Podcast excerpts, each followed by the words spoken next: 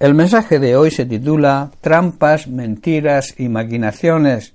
El diablo va a utilizar todo su arsenal de trampas, mentiras y maquinaciones para destruirnos personalmente, junto con nuestra familia, y también destruir a la Iglesia de Jesucristo. Pablo perdona a alguien que le ha ofendido y recomienda a los corintios, y esto es de aplicación para nosotros hoy, sobre la necesidad de perdonar. Una de las trampas y maquinaciones del diablo es la que nos empuja a no perdonar. Pablo en 2 de Corintios capítulo 2 versículos 10 a 11 dice, y al que vosotros perdonáis, yo también, porque también lo que yo he perdonado, si algo he perdonado, por vosotros lo he hecho en presencia de Cristo.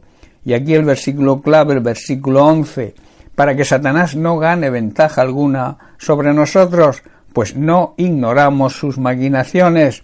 Hermanos, si Dios, cuando nos arrepentimos de verdad, nos perdona, ¿quién somos nosotros para no perdonar? El poder para perdonar nos viene de la autoridad de Cristo que supo perdonar a sus enemigos.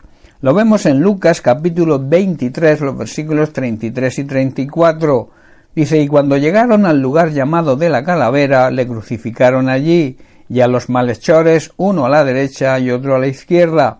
Y Jesús decía, Padre, perdónalos, porque no saben lo que hacen, y repartieron entre sí sus vestidos, echando suertes. De esta manera, hermanos, imitando a Jesucristo, podremos evitar que el diablo se aproveche de nosotros y nos tome ventaja, pues debemos conocer que sus intenciones no son buenas, sus maquinaciones son malignas.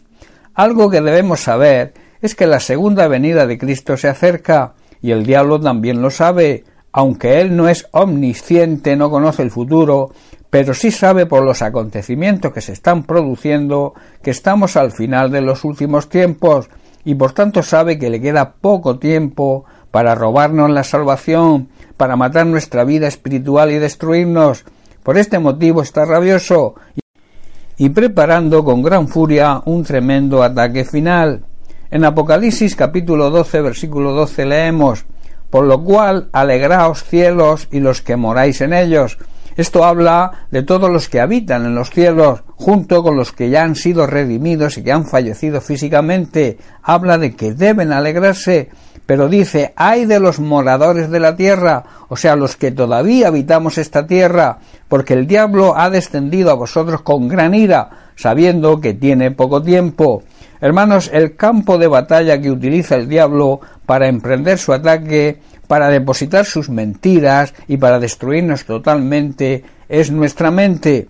Él te va a presentar un abanico de ofertas como la distracción, la pasividad, la apatía, la queja, la crítica, la calumnia, el rencor, la falta de perdón, la inseguridad y el miedo, el trabajo excesivo provocado por nuestra ambición y avaricia, y también la religión. También te dirá, tu problema no tiene solución, no tienes ninguna esperanza, Dios no existe, ¿de qué te sirve que ores? Nadie te va a oír. Te hará creer, el diablo te hará creer en, en su propia existencia y negará la existencia de Dios. Esto es una tremenda paradoja. Él quiere con sus mentiras, trampas y maquinaciones destruirnos a nosotros, a nuestra familia y destruir también a la Iglesia de Jesucristo y hará todo lo posible para conseguirlo. En Juan capítulo 8 versículo 44 Jesús habla de Satanás diciendo Él ha sido homicida desde el principio y no ha permanecido en la verdad porque no hay verdad en él. Cuando habla mentira de lo suyo habla porque es mentiroso y padre de mentira, o sea, donde se engendra la mentira. Toda la serie de mentiras y ofertas que nos presentan son parte de las estrategias que utiliza para que cuando venga Jesucristo en su segunda venida no nos encontremos preparados, que andemos distraídos y no podamos ser parte de los escogidos que se irán con él a la eternidad. De ahí que debemos rechazar todas sus mentiras, trampas y maquinaciones, que lo único que pretende es nuestra destrucción y nuestra condenación eterna. En Efesios capítulo 6 versículo 16, eh, Pablo nos dice, sobre todo, tomad el escudo de la fe con que podáis apagar todos los dardos de fuego del maligno. Hermanos, nuestra confianza y fe en Dios son como un escudo que nos protege y apaga las flechas encendidas, esas mentiras, trampas y maquinaciones que constantemente nos arroja nuestro enemigo el diablo. Los creyentes verdaderos, los hijos de Dios, sabemos que nuestro Padre Celestial está sentado en su trono, que nos ama y que siempre está atento a nuestras oraciones para ayudarnos en el, momento que más lo necesitemos. De la misma manera que el diablo nos ataca personalmente, ataca también de forma colectiva a la Iglesia. Él quiere que andemos en luchas y batallas internas y así destruir la Iglesia que Jesucristo compró con su sangre. El apóstol Santiago nos presenta, digamos, la clave para que el diablo huya de nosotros y deje de atacarnos. Dice así en Santiago 4, versículo 7, Someteos pues a Dios, resistid al diablo y el diablo huirá de vosotros. Hermanos, debemos aceptar la autoridad y la soberanía de Dios, así podremos hacerle frente al diablo con la espada del Espíritu, que es la palabra de Dios, y entonces el diablo huirá de nosotros.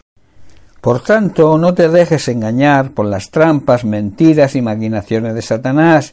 Vive en fe y en confianza en el Señor, acepta su autoridad y soberanía y saldrás vencedor sobre cualquier ataque del enemigo. Bien, pues hasta aquí el mensaje de hoy. Que Dios te bendiga. Un abrazo.